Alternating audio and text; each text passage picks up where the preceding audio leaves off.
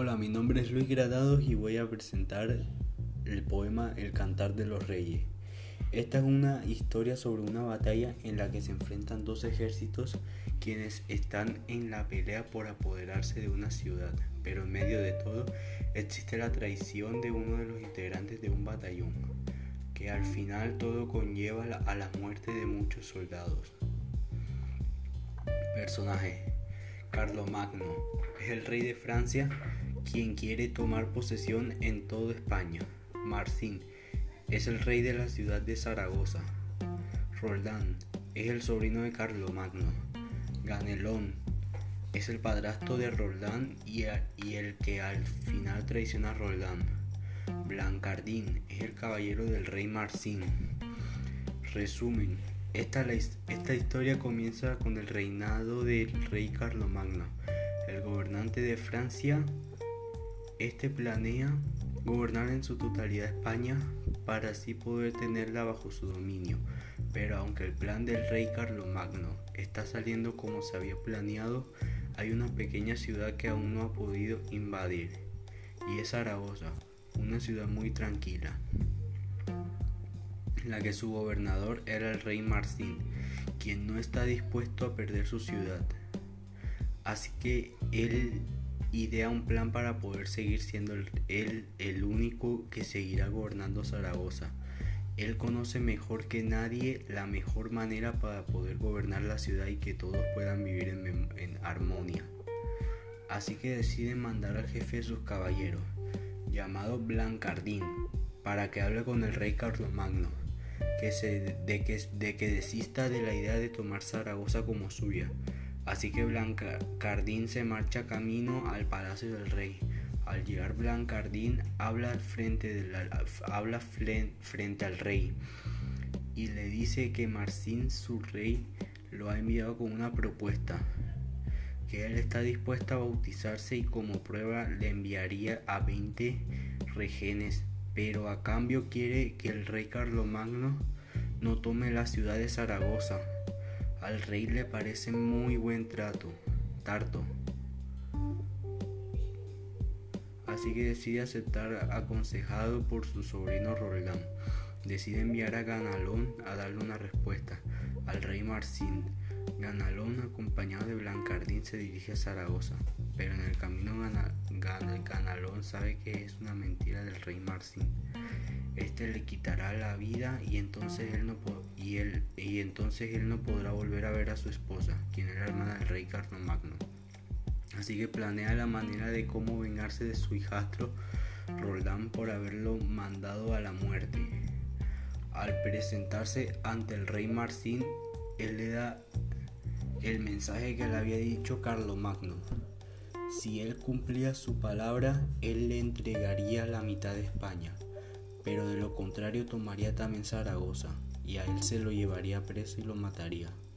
Ante tal respuesta el rey de Zaragoza se enfureció, pero Ganalón le propuso un trato para que se tranquilizara, así que le propuso que le entregaría a Roldán, el más valiente de los dos guerreros, de los guerreros de Carlomagno. Así el rey Marcín quedaría como, quedaría como el más fuerte y valiente de España y así nadie se interpondría ante él. El plan era que el rey Carlomagno enviaría una de sus tropas camino a España para, para cumplir con el trato y ahí Ganalón se encargaría de poner con la retaguardia a Roldán para que el ejército de Zaragoza pudiera atacarlo. El ejército de Roldán sería más pequeño de, de modo que perderían y así los matarían.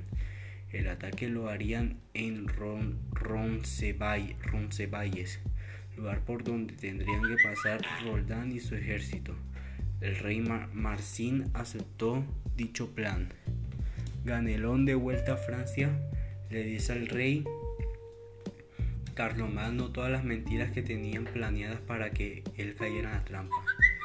Y dicho así el rey creyó todo lo que todo lo que Ganalón le había dicho. Esa misma noche el rey Carlomagno tuvo un sueño en, el, que veía a Ganelón romper una lanza frente a él y que un leopardo lo atacaba, pero un perro salió de la nada y lo defendió. Al final del sueño el rey no sabía si ganaría la batalla o no. Al amanecer emprendieron camino a España y Ganelón propone que Roldán esté en la retaguardia, por si el ejército de Zaragoza llegara a olvidar su pacto y quisieran atacar. Roldán accede y solo pide 20.000 soldados para este encuentro.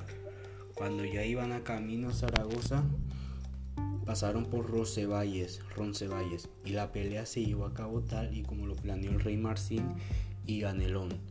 En el enfrentamiento Roldán se da cuenta que su ejército es muy pequeño entre el de Zaragoza, pero aún así decide continuar con la batalla y no tocar el olifante, que sería una señal de ayuda. La batalla en su momento iba siendo ganada por Roldán, pero deja a un enemigo vivo el cual regresa donde su rey y le, explica que el ejército del rey Carlomagno se ha quedado con menos de la mitad de su ejército y que si lo ataca ahora puede ganar, pero el rey se dio cuenta de que el ejército de Roldán no era fácil de vencer, así que decide implementar una estrategia para ganar y decide mandar primero una parte de su ejército nuevo y al final cuando ya estuviera agotado el de Roldán mandaría la segunda parte y, así acabaría con él. Cuando Roldán se dio cuenta de que estaba perdiendo la batalla, decidió tocar el olifante por ayuda. El rey Carlomagno ordena que otro ejército vaya a socorrer a Roldán, pero Ganelón se interpone y le dice que Roldán es lo suficiente valiente y fuerte y que no crea que sea él quien le está pidiendo ayuda. El rey lo escucha y, desiste de, ir en su ayuda. Vuelve a escuchar el olifante y vuelve a caer en la mentira de Ganelón. Pero la tercera vez que se escucha el olifante, el rey Carlomagno se da cuenta de que Ganaleones lo ha traicionado. El rey Carlomagno va a la batalla para ayudar a Roldán, pero ya es demasiado tarde. Roldán ya había sido asesinado por el ejército de Zaragoza.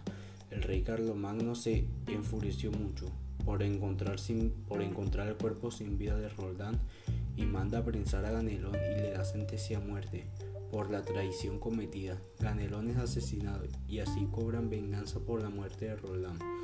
El rey Carlomagno vuelve a Zaragoza y mata al rey Marcín, tal y como, como había jurado hacerlo si no cumplía con su promesa y al final terminaría tomando a Zaragoza como suya.